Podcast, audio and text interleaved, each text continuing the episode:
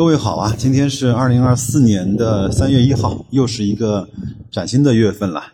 眨眼间啊，二零二四年就过去了六分之一了。那我们来看一看，今天白老师啊给大家准备了一个相对比较特殊的节目，是我在一个投资的交流群里呢看到有一个朋友在转发一篇文章，这个文章的出处呢来自于一个公众号叫“海龟价投俱乐部”，写的非常好，各位呢可以去看一看。那我呢，今天用我的角度和我的解读，为各位来去读一读这篇文章。名字呢，就叫如何辩证的来看待杠杆。在我开始之前，我首先跟大家讲，我一定不是推荐或者是引导大家去做呃融资融券的交易，不建议大家去用杠杆。但是我想，我们也不妨啊，从另外一个角度来了解一下什么是杠杆，以及我对它是怎么看的。我记得我在去年给各位分享那个那本书啊，叫《纳瓦尔宝典》的时候，我专门花了一期的时间跟各位说啊，人生中必须要学会去使用杠杆，比如说资金的杠杆，比如说劳动力的杠杆，比如说影响力的杠杆，还有工具的杠杆，对吗？那这个呢，如果各位愿意的话，可以在。公众号的后台输入“纳瓦尔宝典”或者是“纳瓦尔”三个字，去收到这一期的节目的复听。我们来看一看作者是怎么说的，讲的还是非常好的，我觉得跟我的很多观点是不谋而合的。他说，很多朋友呢，特别是在做投资的时候呢，看到“杠杆”这个词啊，就谈虎色变，就心中呢就不妨呢不免呢产生了一些恐惧。但其实，杠杆到底是不是这样的一个杀人于无形的东西呢？这两年的行情呢，确实是一个极端的非常规的生意，所以有很多人在这个时候用杠杆的话，就会呃，俗话叫死得很惨。我们来看一看作者啊是怎么对杠杆这个事儿跟各位去沟通的。他说，大家伙一棒子打死杠杆，或者是呃积极的去随便滥用杠杆，都是不对的。或许对大部分人来说，不用杠杆是对的，因为只要不用杠杆，它就不会死掉，它就可以活得很久。但是呢，对一小部分人来说，杠杆呢是让他们变富变得更快的一个非常有利的工具。当然，在这儿呢，白老师依然说，这个大部分人指的就是你、我、他，我们自己不要去把自己想象成为那个少部分人，因为七亏二平一赚。我们首先是不是可以牢牢的待在 那个不亏钱的区域里，或者是那个比例里，再说杠杆的事情，好吗？他呢，作者作者呢举了巴菲特的一些例子。他说，之所以啊到今天为止，巴菲特收益如此的持续以及如此的漂亮，其实和用杠杆呢是不无关系的。作者说啊，巴菲特主要是用两种方式在早期的时候利用杠杆来去做他的投资。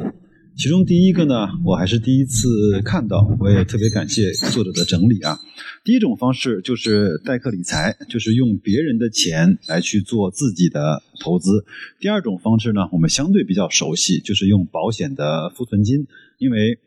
巴菲特的伯克希尔哈撒韦本质上来说就是一家保险公司，用大量的成本非常低且年限非常宽松的资金来去打理自己的投资。那我们。今天就利用作者这篇文章，跟大家分享一下巴菲特是如何做代客理财的。一九五六年呢，巴菲特就开始通过合伙公司来去代客理财，就类似于今天的私募，把他认识的人的一些钱，其实当时呢也主要就是他亲朋好友和家人的钱，拿到自己的手里去做投资。当时的收益是非常高的，我记得在。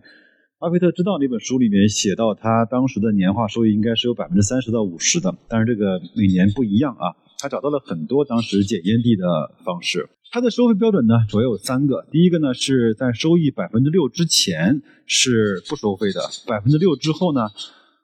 赚的钱百分之三十三的利润提成。第二种方式呢，是在百分之四的收益之前是不收费的，在百分之四年化收益之后的部分是提成百分之二十五。第三个呢，就是收益的百分之十六作为管理费。这三种方式我还是第一次看到。当然，在后期呢，在一次牛市的末尾啊。巴菲特就毅然决然地解散了他的合伙公司，因为他当时觉得已经没有什么标的好买了。后来又过了几年之后，才成立了伯克希尔哈撒韦。当然，我们也都知道，伯克希尔哈撒韦当时是一家纺织公司，其实是芒格和巴菲特的一次相对比较失败的投资。那各位想想看，你有没有这两种方式去给自己的投资上杠杆呢？即便是有的话，你可以确保自己的投资能够赚到钱吗？因为杠杆是一把双刃剑，赚的时候可以帮你赚的更多，赔的时候可以帮你赔的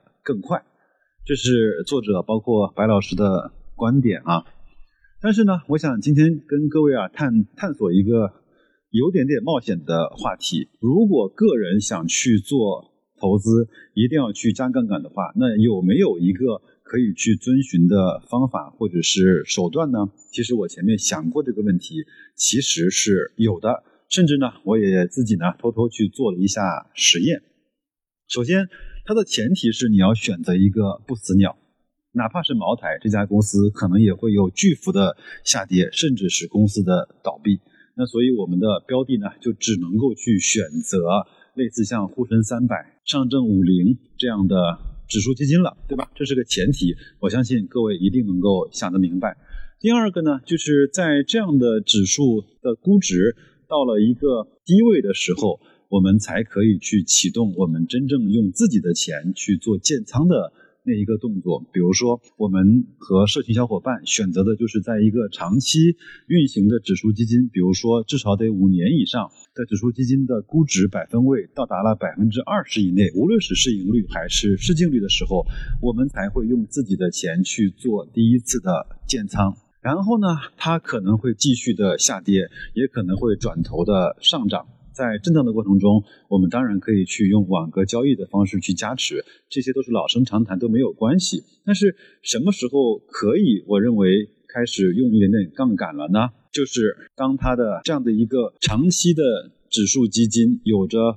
多年的估值的数据的基金，它来到了估值的百分位都跌破了极值的时候，比如说沪深三百的市盈率的百分位跌破了零。就是它到了历史的极值，这个时候我们可以试着用一点点的杠杆，因为从长期的数字来表现来看，一个综合类的宽基指数不会长期的估值是在极值以内的。当然，你不要跟我讲新能源，你不要跟我讲医药。首先呢是行业指数，第二个呢它的时间有可能还不够长。这是第二个前提。这个时候，如果你能够拿到成本相对还不错的资金，比如说年化的利息在百分之三、在百分之四以内的，我认为这些都是可以去看的。但是我还是那句话，呃，今天这期节目我要讲很多遍，我不是在去呃指导或者是引导大家去做这样的投资，我只是在探索一种投资上的可能性。这需要你非常的有定力，这需要你非常的能够看懂这些东西，这也需要你在现实的生活中可以去拿到真正可以去帮你增加你的资金量和杠杆的这些钱。那至于说是用什么样的计划，在每下跌多少该用多少杠杆资金去啊，这就是一个实操的问题了。因为我真的是怕这期节目相对比较特殊，怕呃会错误的给大家一些指引。这些实操的东西我就不讲了。如果在社群里的小伙伴希望来去了解的话，可以私信我，我们一块儿去探讨和了解一下。甚至我们可以用一些回测的工具来去看一看，在已经过往的二十到三十年的中国的股市里面，有几次出现了白老师刚才所说的极限的情况，有多少次我们可以用杠杆的方式去加入它的回报和收益率是怎么样的？那在现在当下的这种情况下，你是不是敢于去思考，或者去验证，甚至是去实践这样的投资方式呢？我觉得还是三思而后行吧。那今天呢，我就把这个话题呢讲到这儿。我也是希望各位啊，能够想一想，能够通过这样的方式去扩展一下自己思维的边界，以及自己对事情的认知。我有一次跟我的孩子呢在聊一个话题，我说这个世界上远远不是你看到的，不是 A 就是 B，不是黑就是白，不是手心就是手背，它其实呢是有多维的角度，有些事情或者说大部分的事情是不能够用黑白或者是零一去界定的。在你的小时候看的所有影视作品都是好人和坏人，但现在你也知道，好人有恶的那一面，坏人有善的那一面。我也希望各位从今天的节目里面获得一些思考，获得一些对自己今年投资，包括工作和生活有利的事情。那就这样吧，祝各位工作愉快，投资顺利。咱们下期节目再见。